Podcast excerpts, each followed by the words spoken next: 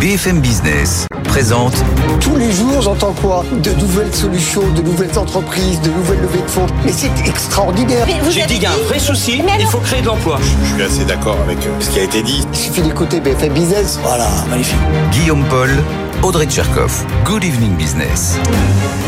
19h sur BFM Business. Euh, tiens, on est à l'heure. Tiens, c'est une arrive. Tout arrive, comme quoi tout arrive. Rebonsoir, bienvenue dans Good Evening Business. Rebonsoir Audrey. Rebonsoir Guillaume, Bon. rebonsoir à tous. Beaucoup de choses à vous raconter ce soir. D'abord dans l'actualité, bah, ce chiffre qui plaît au marché à Wall Street, l'inflation américaine qui continue de baisser, qui est repassée à 3% en juin. On a eu le chiffre tout à l'heure, on va les retrouver. Sabrina Cagliozzi à New York euh, dans un instant. hein. Et puis les partenaires sociaux qui ont été reçus par Elisabeth Borne à Matignon ce matin. Deux heures de discussion très franche et à l'arrivée, eh bien, ils se sont mis d'accord sur le contenu d'un agenda social pour les prochains mois. Alors évidemment, on sent quand même hein, que le traumatisme des retraites est encore dans toutes les têtes et on en parle dans un instant avec Cyril Chabanier, hein, le leader de la CFTC. Ces chiffres des défaillances d'entreprises pour le deuxième trimestre qui sont tombés ce matin, on est à plus 35% quand même sur un an hein, du côté des, des défaillances. Alors ça fait un moment qu'on parle de rattrapage post-Covid, mais là c'est lourd. Est-ce qu'on est toujours sur du rattrapage ou sur quelque chose de plus préoccupant? On posera la question à un mandataire judiciaire dans un instant. Voilà le programme. Le patron des vieilles charrues qui sera avec Oui. nous à 19h30 parce que ça y est, ça commence demain. Ça sent l'été. Il nous racontera un petit peu comment va son, son business model. Tout ça plus bien autre chose. On est ensemble jusqu'à 20h évidemment. C'est parti. Good evening business, le journal. Donc c'est le chiffre qu'on attendait qui est tombé, qui fait plaisir à Wall Street. L'inflation américaine qui fin juin était retombée à 3% sur un an. Tout simplement. Bonsoir Sabrina Cagliozzi depuis New York pour BFM Business. Ça plaît bien Wall Street ce chiffre, hein, visiblement.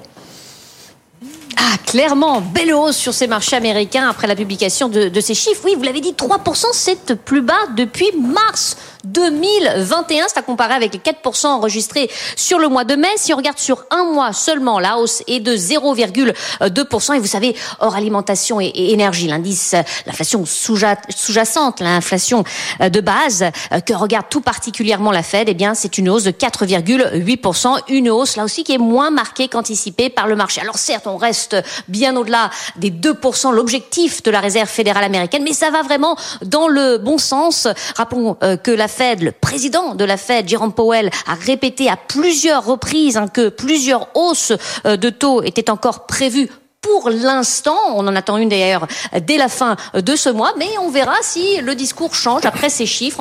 Merci beaucoup Sabrina. On vous retrouve dans 10 minutes hein, pour faire le point sur les, les grandes variations du côté de, de Wall Street, bien évidemment. 19h03, on le disait, ça a mis du temps, mais ils se sont reparlés. Les partenaires sociaux reçus par Elisabeth Borne aujourd'hui euh, à Matignon. Ça a duré deux heures. On s'est mis d'accord sur un agenda social avec plusieurs thèmes à creuser dans les prochains mois. Écoutez, plusieurs réactions euh, recueillies après euh, ces échanges.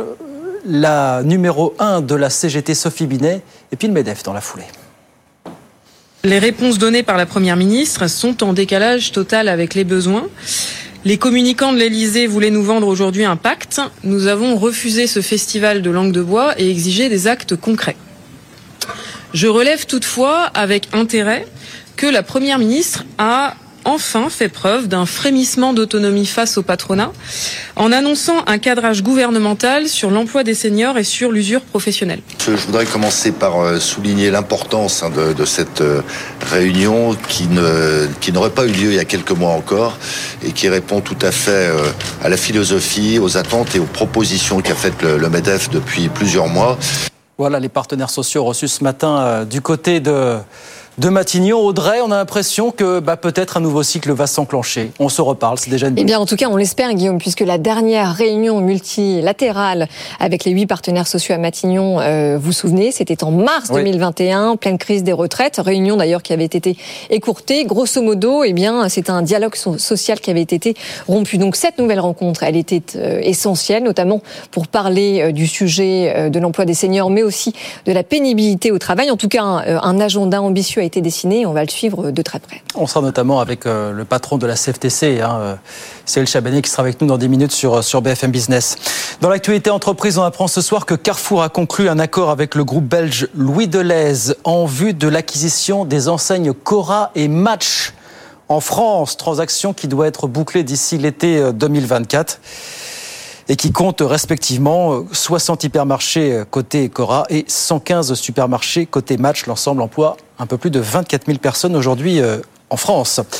19h05, les défaillances d'entreprise. On va dire un mot quand même de ces chiffres qui sont tombés ce matin, qui sont impressionnants. Deuxième trimestre 2023, un peu plus de 13 000 procédures. C'est plus 35% par rapport à la même période de, l'an dernier. On va en parler quelques instants avec euh, Christophe Basse qui est avec nous euh, en visio. Bonsoir Christophe, merci d'être avec nous. Vous êtes mandataire judiciaire. Bonsoir Guillaume, bonsoir Audrey. Président du Conseil national des mandataires et administrateurs judiciaires. Ça fait des mois Christophe qu'on dit ah ça n'est que du rattrapage post-Covid, ne nous inquiétons pas. Est-ce que pour vous on est toujours simplement sur du rattrapage ou sur quelque chose de plus préoccupant désormais? Bon, euh, Effectivement, les chiffres sont impressionnants et peuvent euh, et peuvent un petit peu euh, inquiéter. Alors, je sais que le, le mot rattrapage euh, est un mot qui ne fait pas forcément plaisir, mais on sort tout de même, Guillaume, d'années où il y avait 50% moins de procédures collectives, avec des entreprises qui étaient déjà en grande difficulté et qui ont bénéficié d'aides d'État massives. Et j'écoutais euh, euh, les propos de vos invités à la dernière table ronde et je partage totalement euh, les propos tenus par Audrey et par Jean-Marc Sylvestre. on est dans une situation où un certain nombre d'aides d'État ont permis à des entreprises qui étaient déjà en difficulté de tenir ces quelques années, mais malheureusement, elles n'ont pas réussi à se réinventer, elles n'ont pas mmh. réussi à restructurer, et aujourd'hui, elles doivent et rembourser leur PGE et rembourser leurs cotisations sociales qui leur sont demandées. Et c'est bien normal parce que cela pèsera un coût beaucoup trop lourd pour notre économie. Et malheureusement, ces entreprises-là, aujourd'hui, n'ayant pas réussi à se reconvertir avec ces aides, eh ben, font l'objet de procédures collectives, d'où cette accélération très importante qui n'est pas terminée. Je pense que d'ici la fin de l'année 2023, on va effectivement dépasser euh, euh, les chiffres de 2019. Donc c'est la question que j'allais vous poser. Oui, sur les prochains mois, vous voyez une tendance similaire finalement, la continuation de ce qu'on a connu dernièrement. C'est ça, Christophe? Oui, 26 000 euh, ouvertures de procédures au premier semestre 2023. Si on multiplie par deux, 52 000 c'est plus important que euh, l'année 2019. Euh, donc il y a vraiment euh, cette accélération qui fait jour, qui sont liées donc effectivement aux sorties de Covid, mais pas que. Et vous le pointez du doigt régulièrement. On a des secteurs en grande difficulté, notamment donc le commerce et le textile, qui aujourd'hui ont un impact très fort dans le nombre de procédures. Il y a un facteur qui, joue. Alors est-ce qu'il joue à la marge beaucoup plus que par le passé? C'est celui des, des, délais de paiement, des retards de paiement. Est-ce que ça devient une variable d'ajustement parfois parfois euh, qui engendre de gros dégâts, euh, Christophe, finalement alors, euh, ces délais de paiement, c'est 25% des faillites hein, qui restent liées à des retards de paiement. Voilà. Et les, et les mauvais élèves, vous le savez, sont encore trop souvent des institutions ou des groupes très importants. Bon, euh, malheureusement, les petites entreprises n'ont souvent pas d'autre choix que d'accepter cette situation, faute de perdre leurs clients. Hein. Alors, euh, c'est vrai que dans ces périodes difficiles de trésorerie, tout le monde tire sur les délais de paiement, et ce sont les petites entreprises, les micro-entreprises aujourd'hui qui sont les plus impactées par ces délais de paiement. Elles n'ont pas d'autre choix que de subir ces délais qui ne cessent d'augmenter. Et aujourd'hui, c'est 93% des faillites qui sont des micro-entreprises, malheureusement, qui sont en difficulté. Ce, chiffre aussi, Christophe, ce sont quelques 55 000 emplois qui pourraient être menacés par ces quelques plus de 13 000 procédures dont, on a parlé à l'origine. Altares, qui a signé cette étude ce matin, nous dit c'est un niveau qu'on n'a pas été chercher depuis 2014, mine de rien. Hein. Oui, et puis alors je vais être peut-être un peu plus pessimiste. Euh, au 3 juillet, donc euh, depuis euh, six mois, depuis le 1er janvier 2023, c'est 110 000 emplois qui sont concernés. Euh, par l'ouverture des procédures collectives, dont probablement plus de 200 000 emplois à la fin de l'année 2023. Encore une fois, des emplois qui sont concernés, ça veut dire des emplois perdus.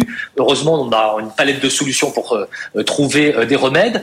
sur les chiffres, oui, probablement qu'on revient sur les chiffres de 2014. On est encore très loin de la crise des subprimes de 2008, où là, on parlait de 300, 350 000 emplois concernés par les procédures. Bon, donc votre message est clairement vigilance encore pour les prochains mois, Christophe, si on conclut en quelques mots. Hein.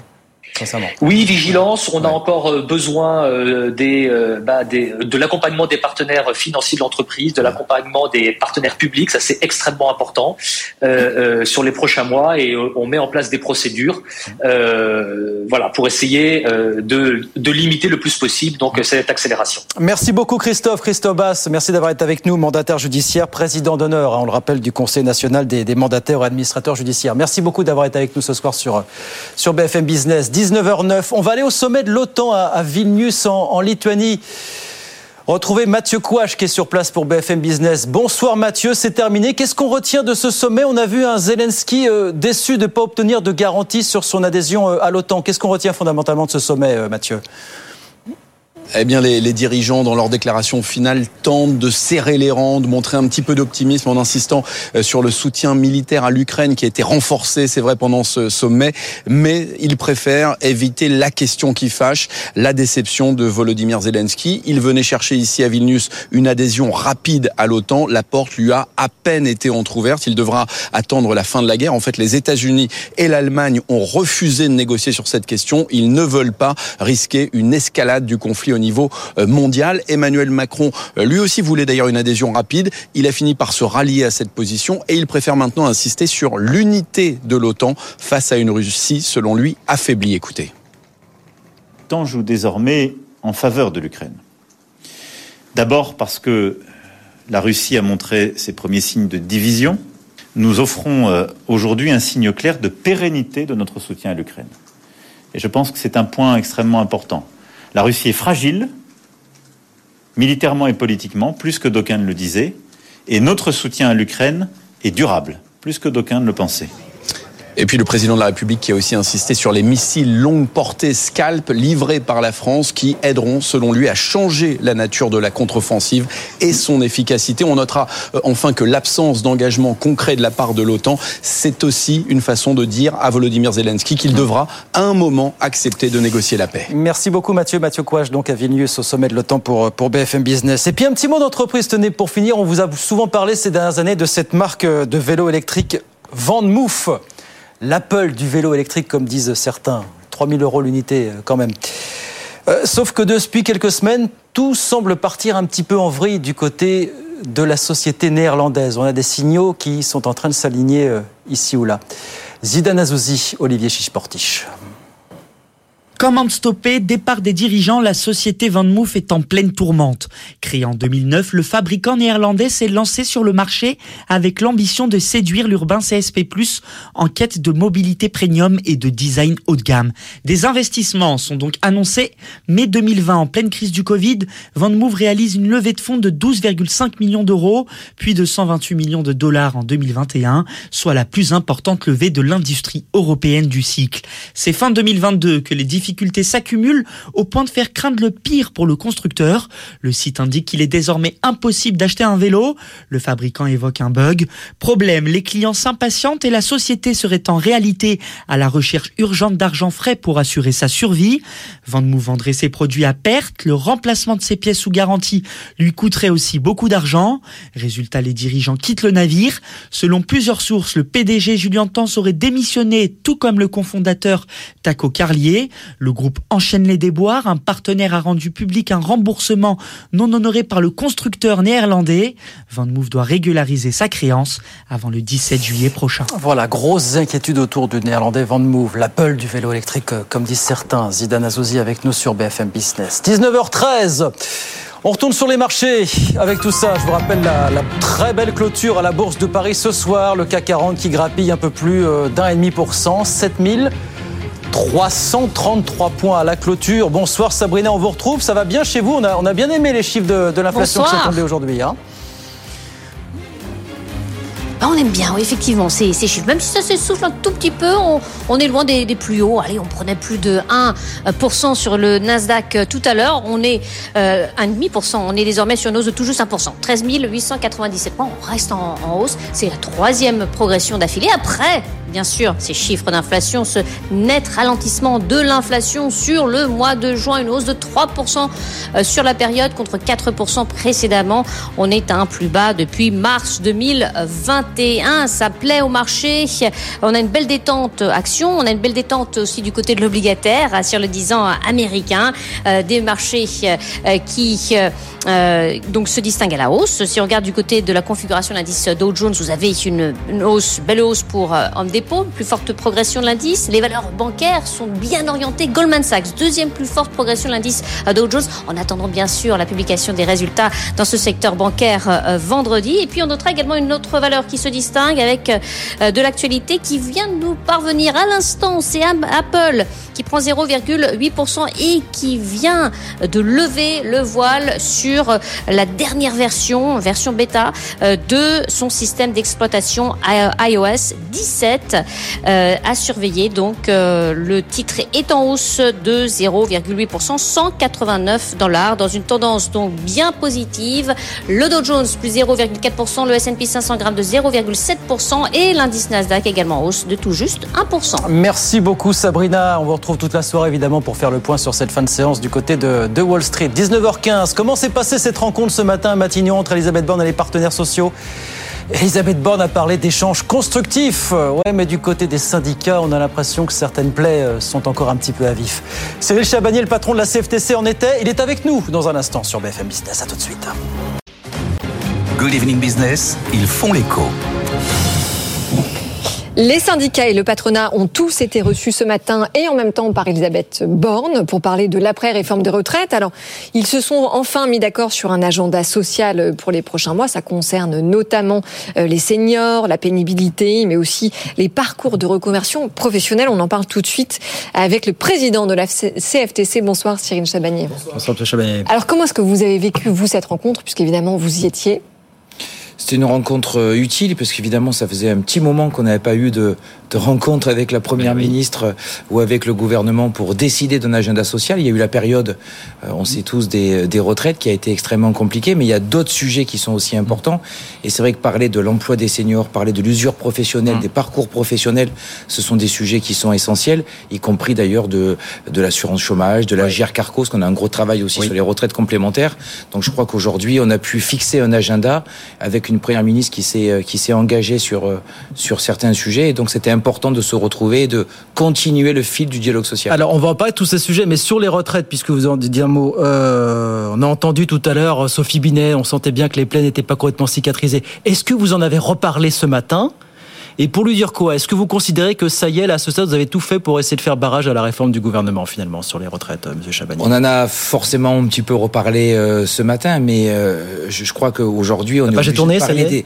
Je dirais pas que la page est tournée, parce que nous continuons à nous opposer à cette réforme. On essaye de, de voir dans les décrets qui vont, qui vont sortir ouais. ce qu'on peut discuter, éventuellement attaquer si certains sont, euh, sont discutables. Donc la page n'est pas tournée, la plaie est toujours béante, et on voit bien que chez nos concitoyens, c'est pareil. La plaie, ouais. enfin en tout cas, ce, euh, le sujet des retraites n'est pas tourné. Mais encore une fois, le pouvoir d'achat, euh, d'autres sujets sont euh, capitaux aujourd'hui, et on doit en parler. Donc on a dit, la page n'est pas tournée, mais oui, il faut parler d'autres sujets. Oui, il faut définir un agenda social. Et je l'avais déjà dit, y compris sur votre plateau, on a un gouvernement et un président qui a été élu il y a un an. Il y a encore quatre ans de mandat.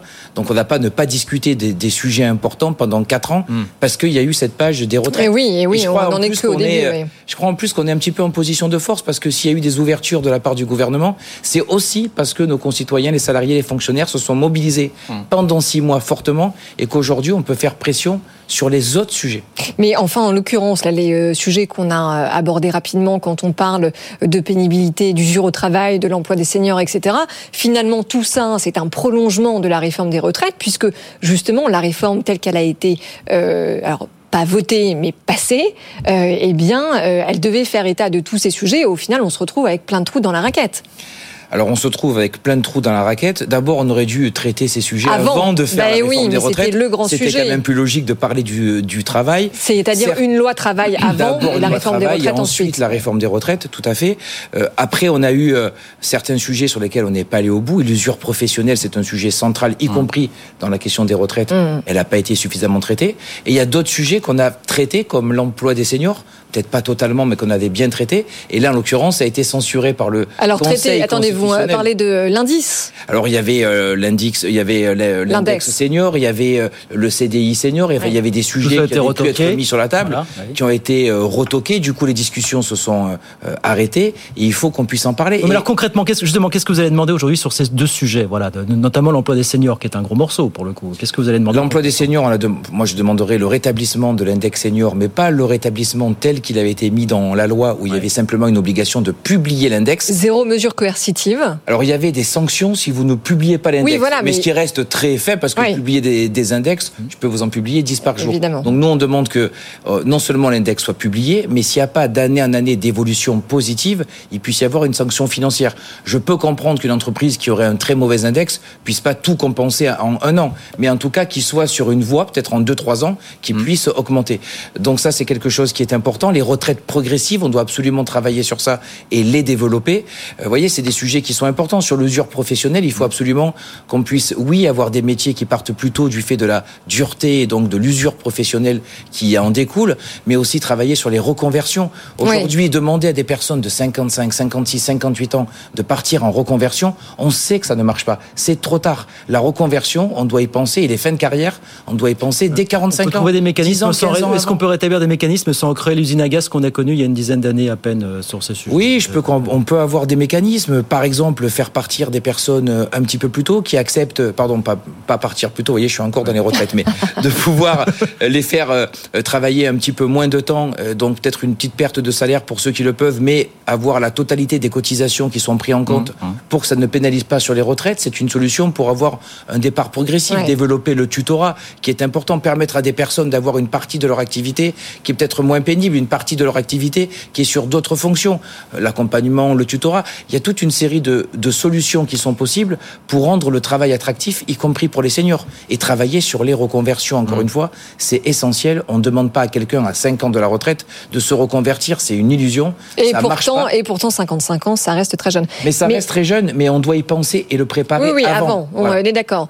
Euh, si on en revient à l'état d'esprit global euh, des partenaires sociaux, il y a une formule qui revient souvent, qu'on a entendue souvent, en tout cas avec Guillaume, sur ce plateau, c'est euh, eh bien que désormais tout sera plus cher. Sous-entendu, on laisse filer euh, la réforme des retraites euh, telle qu'elle a été poussée par l'exécutif, mais désormais, lors de la négociation sur les autres sujets, eh bien, il va falloir délivrer. Mais alors, qu'est-ce que ça veut dire concrètement? Premièrement, on laisse pas filer sur les retraites. Excusez-moi, j'aime pas l'expression, mais au bout d'un moment, quand une loi est votée et est appliquée, on est bien obligé de respecter oui, oui, la oui, loi. oui, non, mais on euh, est d'accord. C'est pas la même chose que de laisser filer. Euh, mais euh, encore une fois, je vous l'ai dit, euh, on est exigeant sur les autres sujets. On sait aujourd'hui qu'on a une on est en position de force quand même parce que le gouvernement veut l'apaisement, veut rétablir le dialogue social. La première ministre l'a redit ce matin et donc sont prêts à faire des gestes. Vous voyez tout simplement dans l'agenda qu'on a travaillé ensemble les partenaires sociaux. Il y avait des thématiques qu'on- que le patronat voulait mettre en agenda autonome, c'est-à-dire discuter juste entre nous. On a réussi à les, à les faire mettre en ce qu'on appelle L1 code du travail pour que le gouvernement donne une lettre de cadrage et un poids. Et grâce à ça, évidemment, le gouvernement, avec les organisations syndicales, pourront, je pense, avoir plus de poids sur euh, les organisations patronales pour faire avancer ces sujets qui traînent depuis longtemps. Le Vous sujet savez, des salaires en fait partie? les, les- alors les salaires n'en font pas euh, partie aujourd'hui. Euh, il est, on est plutôt en train de discuter sur euh, des moyens de pression à la fois du gouvernement et des partenaires sociaux pour que les branches qui ne jouent pas le jeu des négociations, Mm. qui font encore des euh, niveaux de rémunération en deçà du SMIC pour les premières, euh, pour les premières tranches de classification, sur les tassements de salaire, tout ça va être discuté. Euh, un courrier, y compris avec les partenaires sociaux, va partir pour que les branches euh, aient l'obligation de négocier. Vous voyez, il y a des choses qui vont se faire. Et la, gou- et le, et la première ministre, et là c'est quand même une grande nouveauté, a évoqué une problématique que j'ai souvent parlé sur votre plateau, qui est l'exonération de cotisation à 1,6 SMIC, ce qu'on appelle la loi Fillon. Pour la première fois, j'ai entendu ce matin une première ministre qui nous dit oui, ça crée une trappe à bas salaire, donc il faut en discuter, il faut mettre ce sujet-là sur la table. Donc on voit qu'il y a des signes d'ouverture vers nous, Oui. et ces signes d'ouverture, je pense que sans la pression, sans la mobilisation pendant six mois, ils n'auraient pas été aussi Donc un dialogue social relancé. Oui, mais on voit aussi venir ce qui sera sans doute le gros point d'achoppement, ça va être la- la- l'assurance chômage. Parce que si je rappelle en quelques mots, il va y avoir une nouvelle convention qui va entrer en vigueur l'année prochaine. Visiblement, vous allez recevoir la lettre de cadrage du gouvernement fin juillet et vous allez vous retrouver avec quoi? Quelques semaines à la rentrée, quelques mois tout au plus pour essayer de négocier avec le patronat sur ce sujet. Sachant que le gouvernement n'a pas l'intention de céder sur ce qu'il a mis en place depuis 2-3 ans, c'est-à-dire bah, le, le durcissement des règles d'indemnisation. Qu'est-ce que vous allez pouvoir sauver dans cette histoire? Est-ce que c'est là le prochain point de, de rupture finalement avec le gouvernement? Alors c'est un point très compliqué à la fois avec le gouvernement et avec le Avec patronat, le patronat. qui soutient complètement cette, euh, cette loi. Euh, cette, cette réforme de l'assurance chômage, on a jusqu'au 31 décembre pour la régler, puisque si on ne le règle pas d'ici le 31 décembre, Oui, c'est le mais ça veut dire gouvernement que qui c'est très reprend la court, main. voilà. Donc c'est très court, c'est trois mois. Ouais. Euh, clairement trois mois, trois mois et demi. Euh, je crois qu'il y a il y a deux solutions. Soit on décide de, de, de s'emparer de cette négociation, même si elle est compliquée. Et, et je crois qu'il y a des ouvertures qui peuvent se faire. Vous allez avoir sur- très très peu de marge de manœuvre, on est d'accord là-dessus alors, il va y avoir une lettre de cadrage. Euh, De toute façon, cette lettre de cadrage, par définition, on va la trouver trop cadrée puisqu'ils veulent pas revenir sur la loi. Donc, euh, et vu que la loi nous, enfin, vu que la précédente réforme nous convient pas, ça va être compliqué. Oui, alors Il y a chacun deux sera dans son solutions. rôle. Oui, mais il y a que deux solutions. Soit on accepte d'aller autour de la table et on peut rediscuter de certains sujets comme les droits rechargeables, comme la prise en compte des euh, journées non travaillées dans le calcul de l'indemnité. Des choses, des, je pense que des choses comme ça, on peut les rediscuter. Vous croyez Et avoir des petites avancées. Oui, on peut les avoir, mais derrière, il va se poser un problème. Euh, Et, et moi, je ne veux pas tomber dans, dans ce piège qui est que si on arrive à avoir des avancées sur ces sujets-là, le fait de poser une signature en bas de la page, ça veut dire que vous acceptez la réforme précédente, donc le contrat cyclique, donc euh, la dégressivité. Et Mais Cyril Chabagnier, très honnêtement, est-ce que vous pouvez faire autrement? Moi, je, je pense que non. Je pense qu'il faut aller Bah négocier et je pense qu'on peut obtenir des choses. C'est clair, euh, la- cette réforme, on s'y opposait. Aujourd'hui, elle est en place. C'est la loi. Oui. Donc moi, ça ne sera pas poser une signature en bas pour dire que j'accepte le contrat cyclique. Je l'accepte pas. Ça s'impose à moi. Oui, Est-ce que de parce fait. que ça s'impose à moi, de fait, je dois refuser de négocier sur d'autres points? Si je peux améliorer la prise en compte des journées non travaillées, si je peux améliorer euh, les droits euh, euh, rechargeables. Je poserai ma signature en bas parce que pour moi cette signature-là voudra pas dire que je valide le reste. C'est que le reste s'impose à moi et j'essaye de minorer les effets négatifs. Est-ce que vous dites, bon, bah finalement, on est face à un président de la République qui n'a pas de majorité à l'Assemblée, qui a encore 4 ans de quinquennat, donc qui par définition va devoir s'appuyer sur les partenaires sociaux pour délivrer, et qui peut-être dans un souci d'apaisement après la période des retraites va peut-être donner plus de mou aux syndicats. Est-ce que vous dites, bah c'est là finalement que le rapport de force a évolué peut-être en notre faveur pour les prochains mois Oui, le rapport de force a évolué à notre faveur. On voit bien avec cet apaisement, on voit bien qu'on remet les partenaires sociaux au centre du jeu, ce qui n'a pas été le cas dans les euh, mois précédents. Et c'est la phrase que mes collègues ont repris et que vous avez repris en début euh, d'interview avec tout va coûter plus cher. Oui. À partir du moment où ils veulent discuter avec nous, ils veulent avancer, ils veulent apaiser, euh, ils veulent trouver des compromis sur d'autres sujets que ceux des retraites. Donc là, c'est le moment où jamais pour vous de pas aller négocier, C'est le moment en où jamais pour vous pour Oui. effectivement obtenir des Oui, je pense que c'est le moment ou clairs. jamais pour obtenir et je reste persuadé. C'est pour ça que j'ai toujours dit que j'irai à la table des négociations. Mmh. Je pense que c'est euh, une position de force et qu'on a plus de chances d'obtenir des avancées aujourd'hui que dans un an ou dans six mois. Qui- qui sûrement Eh oui. La question des retraites sera un petit peu plus loin dans euh, l'image de tout le monde. Alors un mot quand même sur la passation de pouvoir hein, au sein du MEDEF. Est-ce que vous avez discuté avec Patrick Martin depuis son élection, ou peut-être euh, en tout cas pendant sa campagne? Est-ce que vous sentez que les relations vont évoluer avec le MEDEF? J'ai discuté avec euh, Patrick euh, Martin. Je... Les, les relations n'étaient pas forcément mauvaises puisqu'on a réussi euh, Oui, entre à vous partenaires mettre d'accord, sociaux le partage de la valeur. On a fait ouais. six années en deux ans, donc euh, le, Oui. le dialogue social entre nous a toujours été bon. Non, mais il y a Après, des Patrick points Martin. d'achoppement, notamment justement Oui. les salaires. Oui, mais euh, on voit bien que la vision de Patrick Martin est quand même dans la droite ligne de celle de Geoffroy Roux de Bézieux. Donc il n'y a pas un changement de cap ou un changement d'attitude. Alors chacun a sa personnalité évidemment, et, et je lui ai souhaité euh, la bienvenue. On va discuter. euh, euh, nous, on s'entend plutôt euh, plutôt bien. On arrive à discuter. On a des points d'accord et des points de désaccord. C'est normal. Il n'y a pas de changement de ligne au Medef. Donc les positions que défend Patrick Martin, et on l'a vu ce matin à sa première réunion à Matignon, sont dans la droite ligne de Geoffroy. Donc il n'y a pas eu de, il y a vraiment pas eu de surprise ce matin. Vous l'appelez- Vous Geoffroy, donc vous, vous Ben, entendez savez, bien. Oui, excusez-moi, mais euh, vous savez, on passe, on passe plus de temps entre numéro un que Oui. parfois avec nos propres familles, donc au bout d'un moment. En quelques secondes, est-ce que la rentrée sociale sera chaude, Cyril Voilà, est-ce qu'il faut s'attendre? Est-ce que vous pensez qu'il serait de bon ton qu'on redescende dans la rue en septembre, octobre, pour, euh, pour- sur certains mots d'ordre finalement? Mais vous savez, à la CFTC, on dit jamais au mois de juillet qu'on va aller dans la rue au mois de septembre. On a des négociations qui s'ouvrent. Ah oui. Donc on va quand même laisser la chance à la Laissons la chance au dialogue Sinon, on social. parle plus euh, de dialogue social. Donc il y a des sujets importants. On l'a dit, le pouvoir d'achat, l'assurance chômage, l'emploi des seniors, les reconversions. Si les sujets avancent et vont dans le bon sens, il n'y a pas de raison d'aller dans la rue. Euh, donc on va voir comment ça se passe. Si maintenant euh, tout est euh, mal négocié et si on n'obtient rien. Bah écoutez, peut-être qu'on devrait y retourner, mais Eh ben- euh, moi je dis pas deux mois à l'avance au Soyons début des confiants. négociations. Eh ben, eh ben, rendez-vous en septembre, d'ici la bonne vacances. Merci beaucoup Merci Cyril beaucoup Chabagnier, président de la CFTC avec nous ce soir sur BFM Business. Merci beaucoup, à très vite. 19h29, le journal dans un instant et puis euh, Et la grande interview. et la grande évidemment. interview, le patron des vieilles Chao est avec nous dans un instant par visio, ça commence demain du côté du Finistère évidemment. À tout de suite. BFM Business, l'info éco. 19h30 sur BFM Business. Faiza Younzi nous donne les grands titres de l'actualité. Rebonsoir Faiza. Bonsoir Guillaume, bonsoir à tous. À la une, c'est cette inflation qui ralentit très nettement aux États-Unis. Elle s'élève à 3% sur un an en juin contre 4% le mois précédent. Son niveau le plus faible depuis deux ans. Les économistes s'attendaient à une hausse des prix plus importante. En France, les partenaires sociaux reçus aujourd'hui à Matignon, plusieurs euh, sujets ont été abordés avec la Première ministre. L'emploi, le travail des seniors, la pénibilité le pouvoir pouvoir d'achat. Les partenaires sociaux ont jugé cette rencontre utile et ils se sont entendus sur le calendrier relatif aux enjeux du travail. Mais pour la secrétaire générale de la CGT, ces annonces sont insuffisantes. Écoutez, Sophie Binet et Patrick Martin, le président du MEDEF. Une réunion euh, utile euh, qui nous permet enfin d'avoir quelques actes posés. Euh, on a un gouvernement et un président de la République qui a beaucoup euh, souhaité, euh, qui a beaucoup parlé sur les enjeux de changement de méthode. Donc là, on a eu quelques éléments de réponse. Donc c'était important qu'on ait des actes.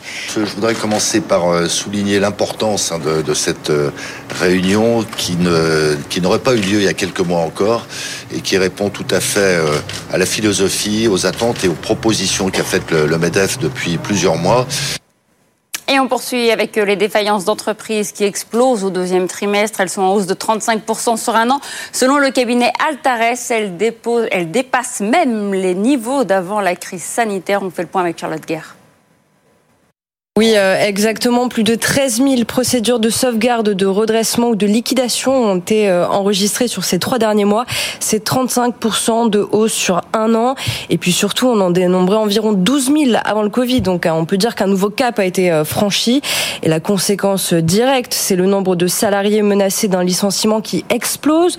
Plus de 55 000 emplois pourraient disparaître cette année. C'est un niveau qui n'avait pas été atteint depuis 2014. Dans le détail, les défaillances de PME et de TI augmente de 55%, pardon. Mais l'ultra majorité des procédures portent en fait sur des très petites entreprises puisqu'elles représentent plus de 9 défaillances sur 10. Et enfin, si on regarde secteur par secteur, eh bien, ce sont les activités comme la restauration le commerce de détail qui sont particulièrement affectées hein, par ces faillites.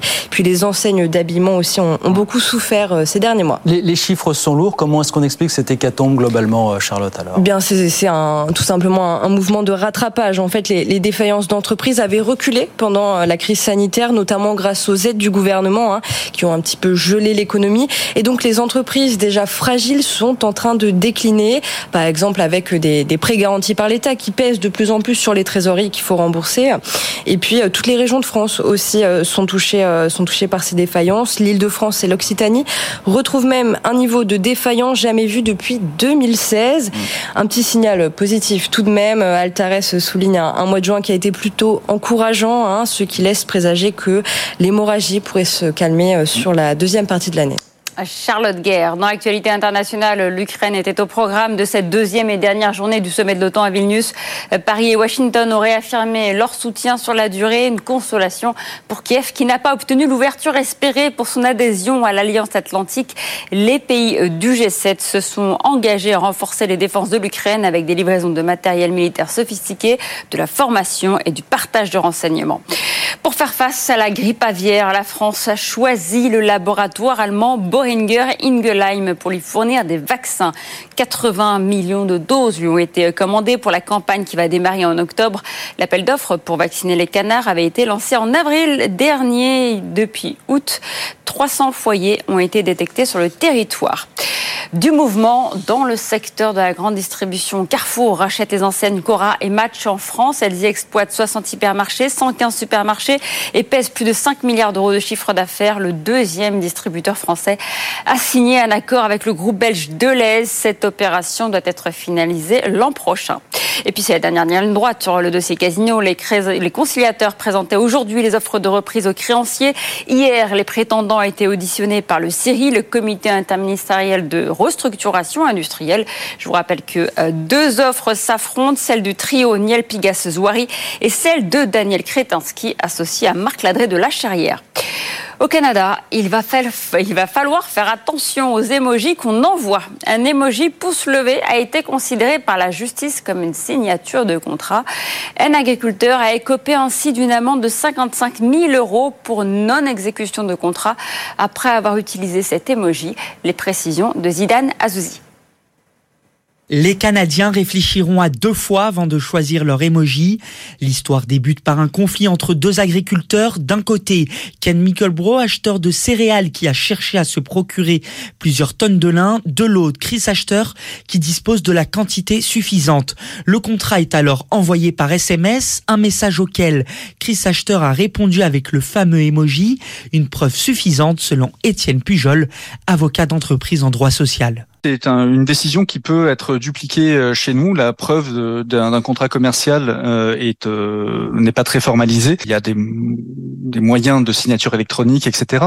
Mais si un co-contractant veut forcer l'exécution d'un contrat, avoir un accusé de réception avec un pouce levé pourrait être considéré comme une preuve valable. Dans cette affaire, pour Chris Acheteur, le pouce relève seulement de la bonne réception du message. Mais son client considère que le contrat est signé pour les deux parties. La justice canadienne est alors saisie et le juge tranche. Résultat, Chris Acheteur est condamné à verser 55 000 euros de dommages à intérêts. Toujours d'après le juge, cette affaire s'inscrit dans la nouvelle réalité de la société canadienne et les tribunaux devront être prêts à relever les nouveaux défis qui pourraient découler de l'utilisation des émojis. Le CAC 40 termine sa journée sur une belle hausse dopée par les chiffres de l'inflation américaine, plus 1,6% à la clôture, 7333 points. Merci beaucoup Faiza, 19h37, c'est l'heure de la grande interview sur BFM Business. BFM Business présente la grande interview. Allez, 19h38, c'est parti pour la grande interview sur BFM Business. Je vous le disais, on va partir du côté de Carré dans le Finistère, aux vieilles charrues qui débutent demain. Quand les vieilles charrues débutent, ça sent bon l'été, donc euh, tout va bien. Jérôme Tréorel, le directeur général des vieilles charrues, est avec nous depuis le Finistère. Bonsoir, monsieur Tréorel. Merci d'être avec nous quelques minutes euh, sur BFM Business. Merci de nous consacrer quelques minutes parce qu'on imagine que votre temps est très précieux. Euh, je donne juste quelques noms. On va parler gros chiffres hein, dans un instant. Vous êtes sur BFM Business, hein, monsieur Tréorel. Juste un mot de la, du casting pour cette année non exhaustif Robbie Williams, Les Red Hot, L'Homme Rosalia, Blur, Ayana Kapura, Morshiba, Petit Biscuit, Chaka Pong, Soprano, Pomme, Pierre Domar, j'en oublie. C'est un casting XXL encore cette année pour les 31 ans. Hein. Oui, on est très heureux de la programmation. C'est peut-être une des programmations les plus euh, riches qu'on ait jamais eues euh, aux Vieilles Charrues, avec le retour enfin des euh, grandes têtes d'affiche internationales après la période Covid. Donc on est vraiment euh, très heureux de, les accueillir à partir de demain. Comment, ça va du côté du, budget? Alors on parle gros chiffres, je vous l'avais dit, ce que je crois avoir lu que l'an dernier, c'était un budget de 18 millions d'euros les, les vieilles charrues et on sait que les dernières années ont été difficiles pour les, pour les festivals d'été. Comment ça va chez vous aujourd'hui?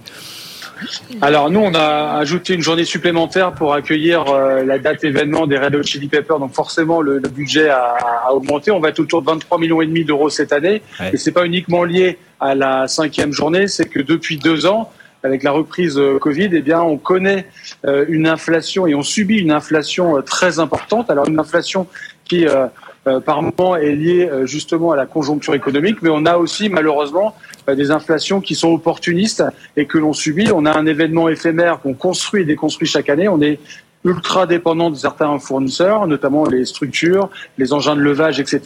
Et ça nous coûte beaucoup plus cher, ce qui nous met un peu en limite de l'exercice quand on propose des billets à partir de 44 euros. Et malheureusement, alors justement, ce qui est intéressant, c'est que malgré tous ces facteurs, l'inflation euh, dont sont victimes tous les Français, vous dites on, on maintient le prix des places à partir de, de 4, 44 euros. Je crois que ça n'a pas augmenté depuis 2015. Comment est-ce que vous faites pour boucler la boucle au final?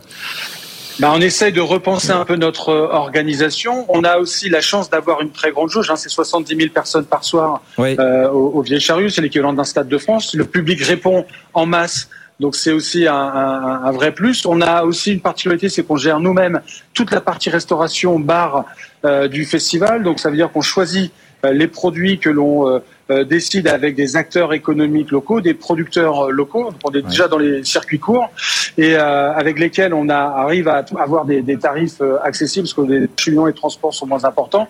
Et puis le dernier volet qui est très important, Vieille Charrue, qui a beaucoup augmenté les dernières années, c'est la participation des partenaires MSN. C'est quasi 300 entreprises, petites et moyennes ou grandes en, en local, qui organisent leurs opérations de relations publiques au Vieille Charrue. C'est 5000 VIP par jour et c'est autour de 3 millions et demi de recettes de partenariat et, de, et, de, mécénat. Pour un festival qui n'a pas de subvention, on a réussi à trouver cette parade-là. Avec, avec, une concurrence qui est, qui est, de plus en plus forte, alors entre festivals et entre festivals de pays différents. Je crois que vous disiez récemment, on gagne de l'argent à partir du moment où on arrive à écouler 90% des billets. C'est un pourcentage apparemment qui a évolué depuis quelques années, hein, Monsieur Tréorel. Oui, alors on était tous les ans entre 90 95% de, de billetterie à vendre obligatoirement pour équilibrer. Ça dépendait des, des, des têtes d'affiche du jeudi, j'ai envie de dire. Aujourd'hui, on voit que depuis la reprise post-Covid, on va, pour cette année, deuxième année d'inflation importante consécutive, plutôt être autour de 105, 110%. Donc, c'est-à-dire que le modèle ne marche plus et qu'il faut qu'on qu'on se réinvente encore une fois pour euh, maintenir des prix de billets attractifs pour le public et proposer une programmation qui fait rêver. Et la programmation, alors vous l'avez, elle fait rêver, on l'a, on l'a énuméré en début de, d'interview. Est-ce que ça veut dire aussi qu'il faut payer plus cher? C'est ce qu'on entend dire en tout cas, qu'il faut payer plus cher aujourd'hui les têtes d'affiche pour les faire venir chez vous, enfin dans n'importe quel festival plutôt que chez un autre. Est-ce que c'est vrai aujourd'hui que les tarifs s'envolent pour avoir des, des guests aujourd'hui? Oui, depuis, depuis une quinzaine d'années, les, les, les cachets ont explosé. Donc il y a une quinzaine d'années, la programmation des Vieilles Charrues, c'était un budget d'à peu près 1,7 million d'euros. Ah oui. Aujourd'hui, on a plus de 5 millions d'euros pour le même nombre d'artistes. Donc il y a des augmentations qui peuvent être justifiées du fait de l'attractivité du nombre de billets vendus pour un artiste. Mais généralement, on sait qu'effectivement, euh, on subit une concurrence qui est de plus en plus importante en France et à l'étranger. En France, c'est pas que les festivals, c'est aussi beaucoup plus euh, de tournées, beaucoup plus de salles, le concert dans toutes les villes de France.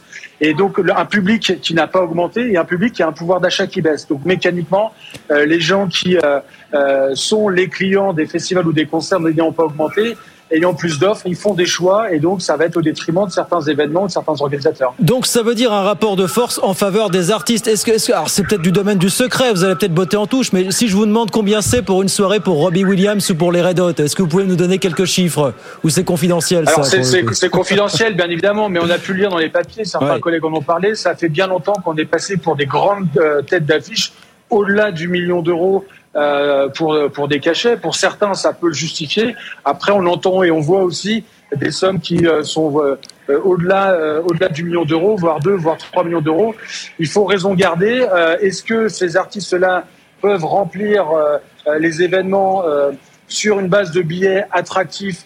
Nous, on essaye de le faire au Vieille Charrue. Maintenant, ce qu'on observe aussi, et ce que personnellement, moi, je trouve dangereux et très très dangereux pour euh, le, le- le public et pour les organisateurs, c'est de voir des billets de concert pour des grands jauges à 200, 300, 400 euros. Ouais. Euh, ça commence à devenir un peu la norme à Paris. Il ne faut surtout pas que ça devienne la norme euh, sur tout le territoire. Euh, c'est des tarifs qui sont indécents et qu'à un moment donné, on oublie un petit peu de penser à ceux qui sont les clients, c'est le, les festivaliers ou les, euh, ou les, euh, les spectateurs. La culture et les concerts ne doivent pas devenir un produit de luxe. Et je Ouais. pense qu'aujourd'hui, aller à un festival et un festival 100% associatif euh, comme les Vieilles Charrues, c'est aussi maintenir la diversité culturelle en France et c'est un acte militant de participer à ces festivals, que ce soit pour les artistes ou les festivaliers. Et ce qui vous inquiète aussi, vous le dites, c'est que votre profession soit aujourd'hui de plus en plus euh, scrutée, voire plus par des grands groupes industriels, voire des, des multinationales, des, des Vivendi, des Lagardère, voire des géants américains de l'organisation de, de concerts comme Live Nation qui vient nous voir de temps en temps ici sur, sur BFM Business. Est-ce que vous voyez vraiment à la proli- un danger à la prolifération de, de ce type d'acteurs? Finalement Ou vous dites ça fait partie Alors, de l'équation on voit de nouveaux acteurs arriver depuis une dizaine d'années sur le, sur le secteur. Et il peut y a, il y a des aspects positifs parce que c'est des grandes locomotives qui, ont des- qui organisent des tournées mondiales, donc qui font que la France euh, reste attractive malgré le fait que nous on a augmenté euh, tous les cachets artistiques. C'est bien plus important à l'étranger parce qu'ils n'ont pas la loi E20 par exemple, donc ils ont des leviers financiers plus importants. En revanche, il faut faire attention à maintenir sa diversité, petit, moyen, gros festival, associatif ou privé. Et il faut surtout pas galvauder le terme euh, associatif. Nous, euh, on, on fait exprès un petit peu, j'ai envie de dire, de, euh, de, de, de dire que le festival des Vieilles Charrues est 100% associatif, parce que justement, il n'y a pas d'acteurs, il n'y a pas d'actionnaires. C'est vraiment une asso à but non lucratif. Et on voit aujourd'hui une dérive sur les festivals associatifs qui se font racheter par des des groupes, petits ou grands groupes, et euh, qui euh, pratiquent le mécénat culturel, qui ont des subventions de collectivités, qui ont des bénévoles qui viennent participer. À un moment donné, il faut qu'on soit à égalité sur la ligne de départ afin de- d'éviter une concurrence déloyale ou des abus de position dominante. Ouais, 30 31e édition donc cette année. La 32e, comment ça va se passer l'an prochain? Il y a les Jeux Olympiques de de- 2024 à Paris sur lesquels beaucoup de moyens de sécurité notamment vont être déployés. Comment ça va se passer chez vous l'an prochain? Alors la date est confirmée. Hein. Ouais. Il y a eu une polémique euh, autour de, de- de fin d'année, en novembre-décembre. Euh, le, euh, le ministre de l'Intérieur a sanctuarisé un peu les choses annonçant qu'entre le 18 juillet et le 11 août, les grands rassemblements ne pouvaient pas se tenir. Donc il y a des dates qui ont été décalées, des solutions qui ont été trouvées. Maintenant, on a aussi la garantie de pouvoir jouer avec nos préfets, avec les différents ministères. Il y a eu une, une confusion, je pense, rôle des forces mobiles sur les festivals, à la différence des événements sportifs où il n'y a pas de mission opérationnelle dans la gestion des flux, euh, entre autres, et le maintien de l'ordre. Nous, les forces présentes sont là dans le cadre de la vigilance attentat. On gère nous-mêmes, avec le soutien quand même en cas de besoin euh, des forces militaires, on gère nous sécurité avec des sociétés euh, privées. Nous, l'ensemble de nos fournisseurs, prestataires sûreté, équipements, etc., nous ont garanti d'être avec nous en 2024. Donc il y aura une édition du 11 au 14 juillet 2024. Et ben ça c'est pour l'an prochain. En attendant, on vous souhaite une très très belle édition 2023, euh, la 31e du côté de, de Carré dans le Finistère. Plus de 7000 bénévoles, hein, c'est ça encore cette année, hein, Monsieur Tréorel. Hein, qui voilà, 7150 bénévoles qui vont venir prêter main forte pour euh, accueillir les quasi 350 000 festivaliers pendant 5 jours. Et ça commence demain soir, bien sûr, demain jeudi du côté de Carré dans le Finistère. Merci beaucoup Jérôme Tréorel, merci, très très bonne édition 2023, les vieilles charrues donc qui débutent demain dans, dans le Finistère. Merci beaucoup d'avoir été avec nous ce soir sur, sur BFM Business. À très vite avec, euh, avec grand plaisir. 19h47, on vient ici, on va parler des néobanques, des banques en ligne. Avec un acteur français qui a envie de se faire une place au soleil en France, mais aussi à, l'étranger. Maud Caillot, bonsoir. Bonsoir. Bienvenue. Vous êtes cofondatrice de Gringot, qui est une banque en ligne, petite banque en ligne créée en 2020 en France. Et le slogan, c'est, alors je sais pas si c'est le slogan officiel ou non officiel, c'est changer de banque pour changer de monde. C'est le slogan officiel, ça, Maud, euh, ouvertement Rien n'est écrit dans le marbre, mais en effet, c'est un petit peu la dynamique qu'on veut donner, oui. Ouais. Le pitch, c'est quoi? C'est voilà, c'est euh, permettre de financer des projets euh, ça. la transition énergétique. Hein. Le pitch, c'est que aujourd'hui, le plus grand geste que vous pouvez avoir à votre échelle pour bah, préserver le climat et faire en sorte qu'on ait un avenir viable, il se trouve dans votre porte-monnaie. C'est votre argent à la banque. Et en fait, avec Gringot, donc concrètement, on offre un compte courant, de l'épargne bientôt et une carte bancaire. Une carte bancaire Oui, oui, une carte. Une carte bancaire aujourd'hui. Hein. Ah bah, on a plus de 15 000 clients, on n'est pas si petit. Hein. Non, pas du tout, mais non. Et, euh, et en fait, avec, en, en, mettant votre argent justement euh, chez nous, vous, d'une part, arrêtez de participer à la dynamique actuelle qui est euh, de financer les énergies fossiles et donc de nous amener à un monde à plus 4 degrés. Mmh. Et d'autre part, de faire en sorte que son argent bah, finance littéralement des projets qui nous permettront de nous adapter, mais aussi de limiter nos émissions de gaz à effet de serre, sans que bah, ça vous coûte rien de plus, avec un argent qui est garanti, qui est sécurisé, et surtout des projets qui sont complètement transparents. Vous pouvez nous donner quelques exemples de ces projets que vous contribuez à financer ou pas euh, Bien sûr. Pour avoir quelques, avoir un ordre de Alors, avec le compte courant, par exemple, euh, à chaque fois que vous utilisez votre carte, sans que ça vous coûte rien de plus, vous permettez de financer euh, un reboisement bah, justement en Bretagne, pas très loin des vieilles charrues, là où ça a brûlé il y a pas longtemps. Vous contribuez à financer des projets qui enlèvent le plastique euh, des océans et qu'ils le traitent. Vous contribuez à financer des projets d'énergie renouvelable dans des pays où le mix électrique est encore très dépendant du charbon. Et puis avec l'épargne, vous allez, euh, c'est de l'investissement, donc vous allez financer en fait toutes les entreprises qui permettent bah, d'avoir une transition. 15 000 clients, donc vous nous disiez euh, aujourd'hui. Et ce qu'il faut dire, ce qui est important, c'est qu'une grande partie de votre communauté s'est construite grâce aux réseaux sociaux. Vous allez recruter sur TikTok notamment largement. Hein, Alors, on est très gros en effet sur TikTok. Pour une presque banque, en tout cas, c'est assez original. Donc, on a un peu plus de 140 000 personnes qui nous suivent sur TikTok, 70 000 euh, sur Instagram, 70 000 aussi sur LinkedIn. Vous n'avez pas tous converti en clients encore, mais euh, pas, encore petit à petit, ouais. Euh, un peu plus de 15 000 clients en France et on a ouvert aujourd'hui même la Belgique. Et vous êtes, d'où l'objet de votre présence aujourd'hui, c'est que vous partez à la conquête de la Belgique. Exactement. Ouais. Avec quelles ambitions là du côté de la Belgique ah bah, Comme en France, hein, avoir un jour tous les Belges et pouvoir leur permettre en fait à, chacun et chacune d'entre eux de pouvoir mettre bah, son argent dans euh, des placements qui représentent leur valeur et faire en sorte que tous leurs gestes au quotidien ne soient pas annulés justement x10 par leur argent. La Belgique aujourd'hui, d'autres pays européens, c'est l'étape d'après, non? Petit à petit, elle essaie un peu partout, oui. Exactement, oui. On, se voit comme acteur européen parce que évidemment, quand on parle de transition, quand on parle de diminuer euh, la température et de, en tout cas le changement climatique, euh, on peut pas se voir juste en acteur franco-français. Il faut avoir des ambitions qui sont très vite très très grosses et être un acteur européen, c'est notre ADN. Je disais, votre communauté s'est construite en grande partie grâce aux réseaux sociaux. Mais même chose pour les levées de fonds. Vous êtes allé sur une plateforme qui s'appelle euh, Crocube, qui est déjà apparemment utilisée par d'autres néobanques comme Conto ou Revolut qui utilisent aussi cette, euh, cette plateforme aujourd'hui. Hein. Euh, c'est exactement. Donc notre dernière levée de fonds, on a levé un peu plus de 5 millions. On a levé avec des fonds d'investissement et des business angels. Mais on a voulu absolument garder une place pour notre communauté et nos membres. Parce que c'est avec eux qu'on construit ce, ce projet, cette ambition et donc on a levé un peu plus de 2 millions d'euros avec eux en moins de 72 minutes. Ouais. Voilà, donc ça a été très rapide, mais c'est aussi ce que Revolut fait, ce que Conto fait, donc c'est très courant dans l'espace le, fintech. Exactement. Vous n'êtes vous êtes pas rentable aujourd'hui encore. La rentabilité, c'est pour quand aujourd'hui chez...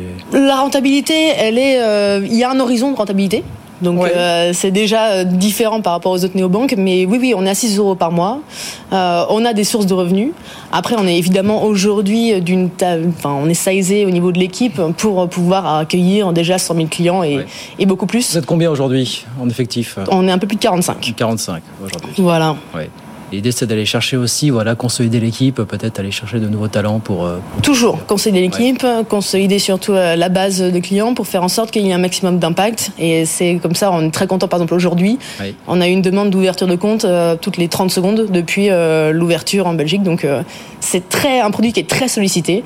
Et on a de la chance d'avoir aujourd'hui nous une croissance qui est assez exponentielle par rapport au marché. Projet très novateur, très différenciant par rapport aux acteurs déjà installés. Justement, une question sur les acteurs déjà installés. Comment est-ce que vous regardez ce, paysage des, banques en ligne 2023 Parce qu'on est en train de se rendre compte, enfin depuis un moment. Euh, déjà que certains de ces acteurs qui voulaient se faire une place au soleil et taper des croupières aux grandes banques traditionnelles, bah, ont finalement jeté, jeté l'éponge finalement. Est-ce qu'on est à l'heure de la remise à plat, peut-être de, la remise en question du, modèle des néobanques euh, traditionnelles entre guillemets pour vous euh, finalement? D'un certain modèle, en tout cas, oui, un certain modèle gratuit. Euh, qui n'avait justement pas d'horizon de rentabilité.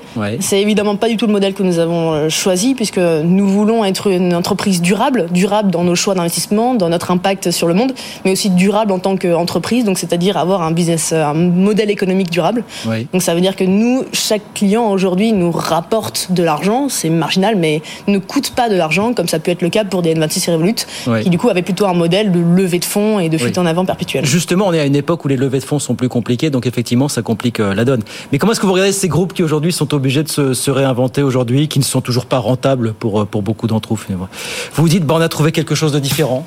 Exactement. Quelque chose de différenciant finalement à travers notre, notre projet. Moi je regarde surtout les, les, grandes banques, euh, non pas parce que je pense pouvoir les titiller euh, déjà, mais parce qu'aujourd'hui, un jour en tout cas c'est l'ambition, mais surtout de pouvoir leur montrer qu'il y a une énorme part de marché à saisir avec justement euh, l'investissement vert, à se mettre euh, justement un petit peu au diapason et à laisser euh, de côté de plus en plus les investissements sur les énergies fossiles qu'elles font encore massivement.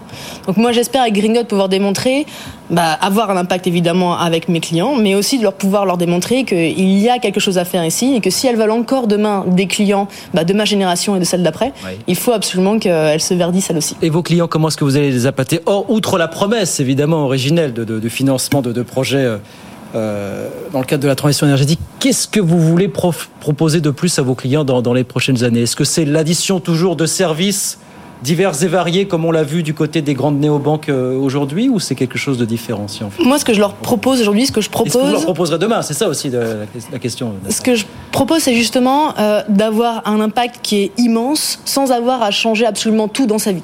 Évidemment, avoir un compte Gringot ne dispense pas euh, de faire des gestes au quotidien, de limiter l'avion et toutes ces choses-là, mais ça demande pas non plus euh, de tout quitter et d'aller euh, élever des chèvres dans le Larzac euh, dès demain.